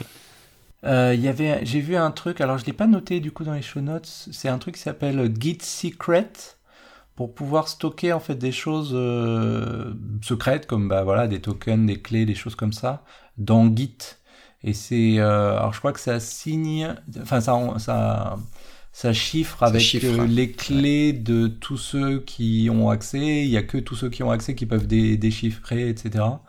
Euh, faut, faut, que je, faudrait que je retrouve, je, sais plus où j'ai vu ça, mais j'ai vu ça là il y a quelques jours. Et c'est intéressant du coup de, mettre ce genre de choses-là euh, en place en fait. Git Secret. Ouais, il y a ça, il y a euh, Ansible Vault. Non, c'est pas Ansible qui fait ça, c'est HashiCorp Vault. Ok, mais Ansible, ils ont un truc aussi. Ah, ils ont un truc enfin, Tous les outils de management de config, ils ont euh, des trucs plus ou moins avancés pour, euh, pour gérer la, la, le chiffrage des secrets. Mais le, le, ce qui est bien dans Git euh, Secret, là, où je sais plus le nom, c'est qu'effectivement, bah, c'est juste dans Git après, du coup. Bah c'est pas limité à la config Ansible ou ce que tu veux. Quoi. Non, c'est intéressant. Et ouais, j'avais vu donc Volt, euh, qui était pas mal aussi. Euh, donc c'est le truc de HashiCorp, ceux qui font, euh, je sais plus ce qu'ils font, la consul et compagnie, qui, ont un, produit qui, qui, fait vraiment pas mal de choses pour partager des choses en équipe, etc. c'est assez, assez évolué comme, comme système. À regarder. Ouais. sinon, il y a un article sur Agile est mort. Oh, Gilles, est mort. Gilles, bah, qu'est-ce qu'il a, qu'est-ce qu'il avait, Gilles? Ah, Il allait pas bien depuis un certain temps et on lui a tiré sur la corde et paf. Non, c'est un truc intéressant sur bah, le concept d'agile euh, tel qu'on l'a lancé et tel qu'il s'est euh, beaucoup euh, fondamentalisé. en fait, bah, beaucoup de gens, notamment qui étaient là au début, s'en sont éloignés. donc, qui Parmi les signataires initiaux hein, de voilà, c'est ça, du manifeste. Bah, et donc, il, voilà, il dit un certain nombre enfin, il pose un certain nombre de problèmes et de points, mhm. notamment, bah, on dit toujours, bah non, mais on démarre et on ne sait pas, euh, en gros, combien ça va coûter, ce qu'on aura fini, quand on aura fini. Donc, en fait, ah non, les contraintes, euh, on s'en fiche. Et euh, on dit, bah, de toute façon, c'était vraiment du pifomètre avant. Mais bon, le problème, c'est que c'est très. Enfin, du coup, ça, ça te libère de toutes les contraintes, potentiellement. Et donc, c'est pas, c'est pas nécessairement une c'est un peu trop flower power, quoi. Mmh. Enfin, après, euh, après, sur son article, ce qui revient surtout, enfin, ce qui explique aussi sur le, l'agile est mort en tant que tel, ça reste sur le, l'agile en termes de, le mot, le, le, fait que cela a été marketisé, que c'est devenu quelque chose qui a été euh, donc complètement euh, modifié, ouais, dévoyé, adapté par, par des gens qui voilà qui n'avaient strictement rien d'agile et, euh, et, qui fait que ça voilà c'est c'est la fameuse courbe où bah, au bout d'un moment euh, même si on en a pris parti, si on a on a compris ce que ça faisait pour certains etc et certains appliquent voilà le mot agile en tant que tel aujourd'hui ne, ne représente plus grand chose parce que voilà il a été complètement perdu noyé dans la masse des, des communications qui ont été faites à à gauche de ceux qui sont qui sont partis là-dessus, enfin qui ont compris ça. Donc euh, c'est c'est aussi la mort de l'agile, non pas en pas pas sur le fond, mais sur la forme, mais enfin sur le sur le la marque, le nom lui-même. Euh, qui fait et, qui, et ce qui se reproduit systématiquement avec euh, toutes ces euh, toutes les technos, toutes les technos, toutes les, méthodes, les choses comme ça, parce qu'effectivement, au bout d'un moment, après le hip, après le truc, c'est ça devient le, truc de tout le monde. On s'y perd, on s'y retrouve plus, ça ressemble plus à rien, et finalement, à la fin, on en a presque honte. Non, je fais pas de l'agile parce que c'est voilà, enfin, on veut plus être avec. C'est voilà, c'est un peu le, le, truc qui dit bon, et ça empêche que voilà, il y a, y a les bons côtés qui restent, le, le mais c'est voilà sur le sur le fond le mot. Ouais, mais je, trouvais que ça allait plus loin quand même l'article. Il y avait aussi du, euh, de l'abus de cette approche méthodologique dans des contextes où, euh, hum. où elle s'y prête pas forcément, euh, soit parce que tu as une taille d'équipe qui est vraiment très grosse et en termes de scalabilité, ça hum. reste, et en termes de complexité de hum. système, ça reste quand même non prouvé que ça va mieux. Il explique aussi que la qualité du code, finalement, euh, ces dernières années a plutôt euh, baissé, en tout cas le, ressenti a plutôt baissé qu'autre chose. Alors, vu qu'on a augmenté les, la façon, l'approche agile, euh, quid Doit-on tirer des conclusions? Et puis, il parlait de quoi? De ouais, la difficulté de lier la des objectifs stratégiques assez long terme avec une approche agile où mmh, tu définis ce que tu dois faire. Voilà. Mmh. Et puis ça pose plein de soucis parce que, enfin, après on, le voit quand même tous les jours. Moi, je vois, je vois dans notre boîte, etc. Mais c'est vrai que l'agile, euh, ça veut pas dire non plus euh, de, de, changer tous les jours, comme tu le dis. Enfin voilà, c'est un peu le problème, c'est de se dire, euh, faut, faut aussi trouver le, le, le, le bon, je, je sais plus le trade-off, comme on dit en français, le, bon juste milieu. Euh, Moi, je dis le curseur. Ouais, le bon curseur. Mais mais c'est vrai que voilà, on peut pas non plus. Enfin, autant faut être, faut, faut savoir s'adapter et, et on voit bien que les, les, les modèles qu'on avait il y, a, il y a très longtemps où on définissait nos plans sur 10 ans d'implémentation et que bon bah finalement effectivement ça partait en vrille dès les premiers mois, euh, c'était n'importe quoi. Autant se dire on change tous les jours les objectifs ou tout, même toutes les semaines, euh, c'est juste irrationnel aussi. Donc voilà, faut, il en reste que tout ça, ça reste aussi une grosse dose de bon sens, euh, voilà sur le sur les choix à faire. Sinon, je voulais parler de, je sais plus si on en avait déjà parlé, donc de LandaConf, euh, qui euh, avait débattu l'idée de d'inviter ah, ce mm. speaker qui a euh, dans la sphère politique des opinions sur sur l'esclavage qui sont un petit peu particulières. et du coup, le débat, est-ce que ça allait casser la communauté? Est-ce que mm. Est-ce que c'est normal ou même ok de ne pas inviter quelqu'un sous prétexte qu'il a des opinions politiques euh, qui sont euh, estimées euh, pas, dans, pas dans la norme, etc. Mhm.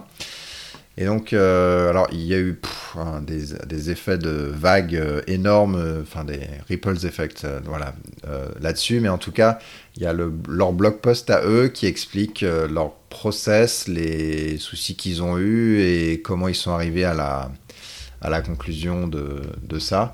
Et c'est un débat euh, difficile parce que... Et ça a été quoi du coup leur conclusion? Ils l'ont invité.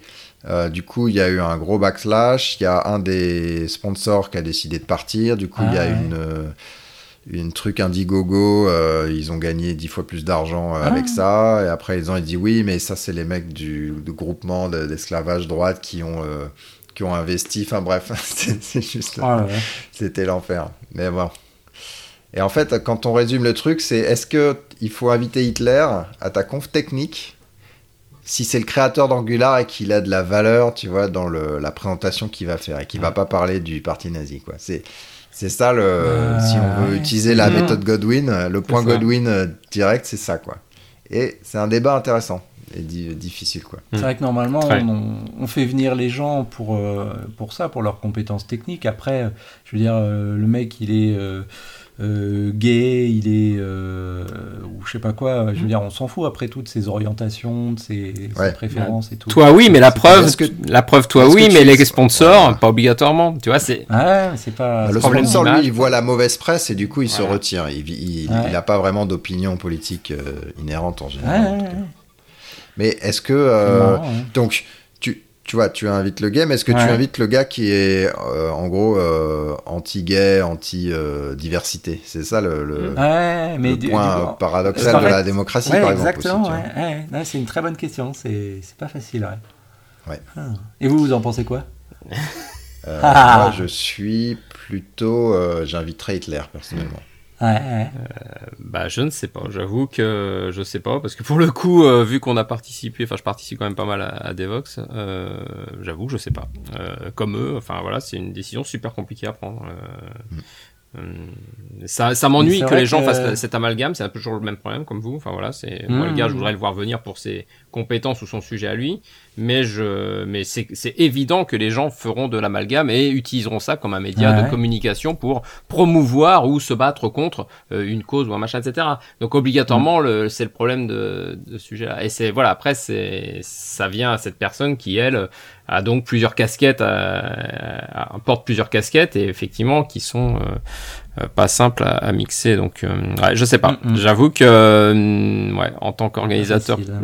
ouais enfin ma partie prise de Devox, j'aurais quand même un gros gros doute. Ça moi, perso, ça m'inquiéterait quand même. De, bah, t'es dans la merde dans les deux cas en fait. Ouais, ouais, bah de toute façon, oui, tu lui dis non, t'es dans la merde, tu lui dis oui, t'es dans la merde dans les deux cas, mais euh, voilà, c'est vrai que euh, c'est pas simple. Ouais. Voilà, sinon, euh, Adopi, visiblement, en tout cas à l'Assemblée nationale, alors vous savez, les lois, elles passent à l'Assemblée nationale, ensuite au Sénat, et ensuite elles reviennent à l'Assemblée nationale. Il y, a des recours. En tout cas, il y avait 5 pelés ou 7 pelés dans le. Non, euh, combien? 8 ah, pelés. 8, non, 7, c'est ça. Ils étaient 7, c'était 4 contre 3, je crois, c'est ça? 4 contre 3. c'est ça. C'est beau, donc, ils ont voté la fin de Adopi pour 2022. Bah, à, la, fin de son contrat, à la fin, voilà, à la fin de son contrat actuel, enfin de son, budget actuel, donc effectivement, ça ne sera qu'en 2022. Euh, voilà, mais effectivement, ouais, ça reste, ça reste hallucinant. Bon, c'est très bien que ça a été fait.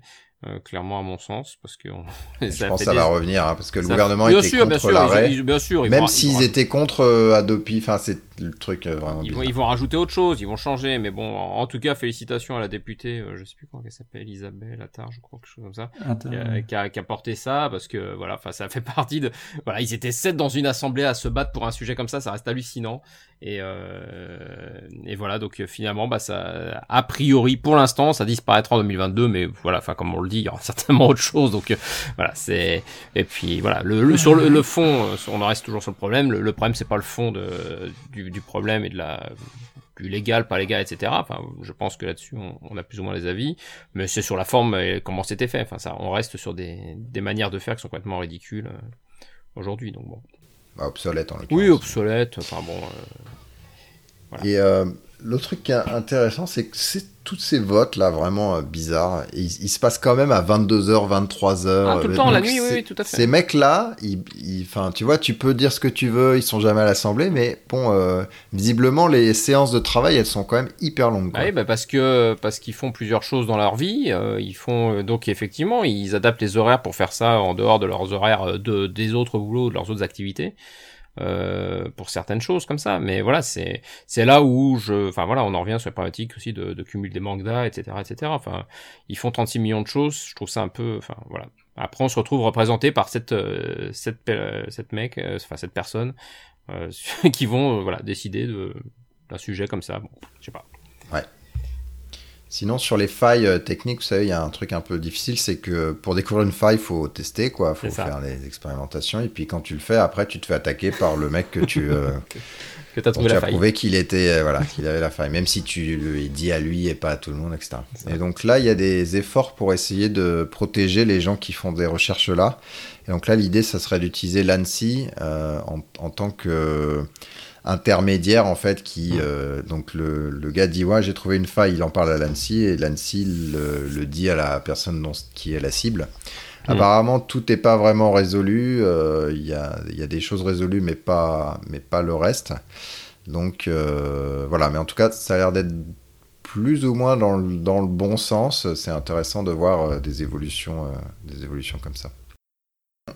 On va passer à l'outil de l'épisode. Alors j'ai Il m'a fait rire. Je suis pas trop foulé, mais il y a quelqu'un qui dit voilà le comment est-ce qu'on gère les exceptions de manière le plus productive possible dans le code? Donc, vous faites try, vous mettez votre code, d'accord, et ensuite dans le catch, vous faites euh, euh, donc vous prenez le message de l'exception et vous faites un http stackoverflow.com slash search euh, pour l'interrogation q égale machin et ensuite vous, vous passez le message et puis vous affichez euh, le, résultat directement et comme ça c'est résolu vous avez directement la résolution du problème euh, au moment de l'exception. Mais j'avoue que pour bon ça m'a bien fait rire, mais euh, je sais que nous chez Jenkins par exemple on a intégré je sais plus quel service mais qui fait euh, qui lui des, quand on a des stack traces qui s'affichent au end user, c'est pas bien, on a des liens directement vers le, le, code vers un système de je sais plus comment ça s'appelle le, système qui te permet de voilà de retrouver sur le net le mmh. code automatiquement, ce qui fait que tu peux aller voir le code. Bon c'est très bien pour les développeurs mais pour les end users avoir plutôt les liens vers du Stack Overflow aurait plus de sens pour le coup euh, quand on a quand on tombe sur ce genre de truc. Donc c'est vrai qu'au delà du de l'aspect rigolo, euh, bah c'est vrai qu'après ça serait peut-être pas bête sur les écrans d'erreur et trucs comme ça de, de renvoyer ce genre de choses ou sur notre doc. Ouais, notamment quand tu sais quand comme nous là quand tu, tu piges rien au web mais tu fais quand même du dev euh, web Angular ce que tu veux et paf t'as direct la réponse. c'est ça. Voilà, sinon rubrique du débutant. Un point intéressant pour les gens qui n'ont pas développé dans des langages à pointeur, qu'est-ce que c'est que le passage par valeur et qu'est-ce que c'est que le passage par référence? Et qu'est-ce que fait Java, ce qui est encore plus subtil? Alors le passage par valeur, en fait, quand on appelle une méthode, euh, les, paramètres sont mis dans euh, ce qu'on appelle la stack, et ensuite la méthode est exécutée, et puis elle sait euh, qu'elle a quatre paramètres, par exemple, et donc elle va dans la stack et elle a quatre, les quatre valeurs qui sont là, et puis elle fait ses trucs, et puis quand on sort, on enlève ces quatre trucs-là, et puis on a la stack de la méthode d'avant. C'est pour ça que ça s'empile. Mm. Euh, ces trucs-là, c'est pour ça qu'on appelle ça une stack. Mm. Et euh, ces valeurs, il y a deux façons. Soit on passe la, enfin, ces, paramètres, soit on passe la valeur. Par exemple, on a un chiffre 12, on va littéralement euh, copier 12, écrire 12 dans, le, mm. dans la stack, et puis la méthode va utiliser 12. Mais si on modifie cette valeur 12, ça n'est que la valeur du paramètre. Donc elle n'est pas modifiée sur la méthode qui a passé 12. D'accord mm. C'est là que le passage par référence arrive, où au lieu de passer la valeur elle-même, on va dire, ben, euh, je vais vous passer la référence à l'objet, ce qui fait que si vous modifiez ce qu'il y a dans l'objet, eh bien moi, appelant, je vais voir euh, les mêmes modifications que vous avez faites. Et là où Java c'est subtil, c'est que alors il y a les types primaires qui sont passés en valeur et les objets qui sont passés en valeur de pointeur, aussi appelé référence. Voilà, c'est ça. Euh, donc, la plupart du temps, si vous avez des objets au sens euh, noble du terme avec des méthodes, etc., mm. c'est passé par référence. Et donc, quand vous les modifiez d'un côté, c'est mm. modifié euh, à l'origine du côté de l'appelant. Mm. Voilà. Et c'est vrai que d'autres langages font différemment. Par exemple, dans Go, euh, c'est du passage par valeur de partout. Mais après, tu as un type pointeur que tu peux utiliser. Si tu veux vraiment faire du référence. tu utilises un pointeur. quoi. Hmm. D'accord. ah, donc pour passer une structure, tu passes forcément un pointeur, euh, tu te balades avec le pointeur. Bah, si tu veux pouvoir euh, modifier la structure, ouais, il faut que tu passes. un, contexte, tu vois, un truc. Ouais. ouais. ouais, Sinon, à chaque fois, il fait des copies, des hmm. copies, des copies. Y compris les objets compliqués. Donc il sait copier en non shallow les objets en fait.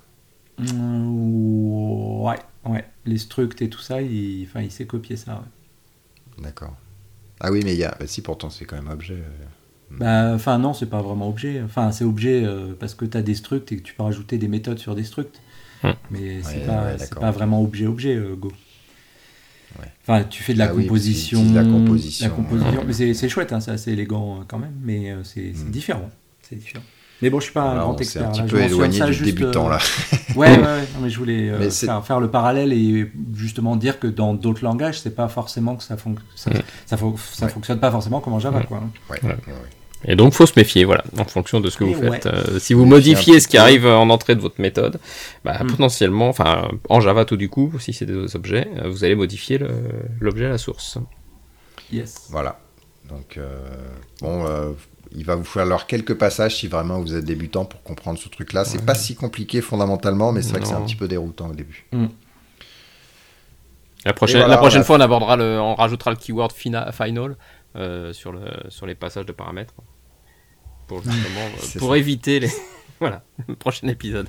Tiens, bah, ça sera le prochain thème, Final. Putain, là, je sais même pas si c'est vraiment débutant parce que là. Euh, remarque d'ailleurs, il y avait vous connaissez Francesc, euh, qui, est développeur advocate de chez Google sur le langage Go, vu que je parlais du langage Go. Et là, il y a la, la, conférence GopherCon, où il va faire la keynote, et le sujet de, de son talk, et donc de sa, de sa keynote, c'est nil, donc le nul en, Java, quoi.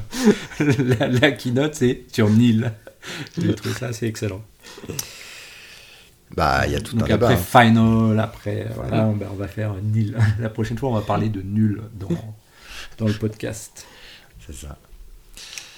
Alors, les conférences EclipseCon le 7 et le 9 juin à Toulouse. Le CFP, je ne sais pas s'il est encore ouvert pour le coup, mais. Mmh. en cliquant rapidement. Internet n'est pas méga rapide. Et non, c'est fermé. Mmh. Donc, mais vous pouvez quand même aller voir les conférences. Le Riviera Dev le 16 et le 17 juin à Sophia Antipolis, je vous mhm. recommande, c'est bien. Euh, les cascodeurs seront à Tech 2 Days le 15, du 15 au 17 juin à Nantes. C'est ça. Voire même certains après le 17, mais cela ne nous regarde pas. Euh, merci à Quentin d'avoir réouvert le CFP pour qu'on puisse se glisser. Pour les boulets, pour les boulets qu'on passait. Voilà. Euh, j'étais pas dans le coup. Voilà. Euh, sinon, il y a le Jack Summer Camp, le CFP pour la conf qui se déroule le vendredi 16 septembre à La Rochelle. Euh, le CFP ouvert jusqu'à tout début juillet, je crois. Donc, euh, alors on dit on a le temps, on a le temps, mais j'ai failli rater celui de Java One, donc ah, pareil, attention. Et moi, moi j'ai soumis pour Java One. Alors ils ont étendu d'une semaine hein, quand même. Ah d'accord. Et en général ils le font à chaque fois, mais, comme j'avais pas vu de message, comme j'avais pas vu de message, j'ai soumis quatre talks dans les juste 10 euh, minutes avant la fin du. C'est vrai. Ah ouais, je te jure. Et puis donc c'était parce qu'en fait ça, ça, se termine à minuit heure de du, du fin de Californie quoi. Et en fait chez nous ça fait 9h du mat. Donc j'ai emmené mes filles euh, à l'école chez la nounou tout ça et je suis, je suis revenu 8h45. Bon bah il serait peut-être temps que je soumette mes, mes talks. Et, quand et quand moi je bosse euh. sur le CFP d'Evox oh et que ça m'énerve, bah, Emmanuel tu l'as fait aussi cette année quand on voit le nombre de de propositions qu'on a la dernière minute. Tout à la fin. Bah possible. Ça nous énerve, ce genre de choses. Cela dit, Devox, on le dit explicitement. Faites-le avant, vous serez moins bien noté si vous le faites après, etc. Les autres confs le disent pas, en fait, euh, vraiment. Mm. Donc. Ouais, mais par exemple, Java One, ils attendent de toute façon euh, la fin, en fait, pour faire le. Euh, moi, je fais partie du comité de sélection là pour le, le, track des langages là. Et, voilà, c'est une fois qu'on a toutes les propositions qu'on fait, qu'on fait notre choix, hein, de toute façon. Hmm. Ouais. mais ça vous laisse, ouais, mais parce que là, vous avez, euh, c'est il y a plus de en temps, septembre, ouais, ah, il y a plus de temps. vous avez trois mois, euh, trois, mois pour préparer le programme, euh, enfin, valider les speakers, etc. Et puis Codeur en scène qui a fait une conf en jour non contigu, dis donc. donc il y a le jeudi 24 novembre la conf Codeur en scène en tant que telle, et les ateliers apparemment le 26 novembre. Et ah, de ce que j'ai compris, il n'y a rien le 25. Ah, c'est... Ouais, à moins que j'ai mal compris, mais ouais, le 26 c'est les ateliers. Ouais, Et euh, je discutais avec, mes... avec un collègue là, et en fait on n'a jamais de conf en juillet-août hein, en France. Non. Oh, non, non. C'est jamais euh, Non, c'est, ouais. Ça, se tente, mais c'est un peu casse-gueule, quoi. Bah, ouais, t'as, personne, tout le monde est en vacances et tout. Déjà, t'as plus que la moitié. Euh, ouais, ouais. Bah, ou alors, faut, faut vraiment. un, déjà, faut les faire euh, au bord de la mer, donc. Euh, ouais. sud-ouest ou sud-est. Ouais, mais là, ça te coûte hyper cher. Hein, voilà, donc là, déjà, là, ça coûte super cher. en haute saison. ou alors, ça vaut le coup, faut partir à la montagne, finalement, c'est peut-être là que ça moins cher. Ouais, on, on va proposer ça à Emmanuel pour, le, pour la version de Alpojog, faire, faire sa conférence en plein été. Mhm. Ouais. Voilà, donc le codeur en scène, ils ont ouvert le CFP qui ferme le 1er septembre. Mm. À 21h05. Voilà, euh, merci de nous avoir écoutés. N'hésitez pas à faire des crowdcasts. Et puis, euh, rendez-vous la prochaine fois. Alors, on ne sait pas trop quel euh, prochain épisode d'interview on va faire, mais on va trouver quelque chose. Ok, bisous à tout le monde. Allez, ciao. Écoutez bien. Ciao. Allez bien. C'est beau ça.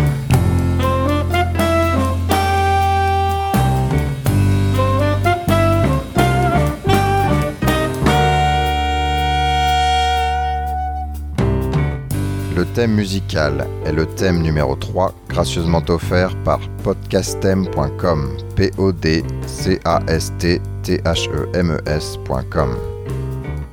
Le logo a été dessiné par Nicolas Martignol, alias le Touilleur Express. www.touilleur-express.fr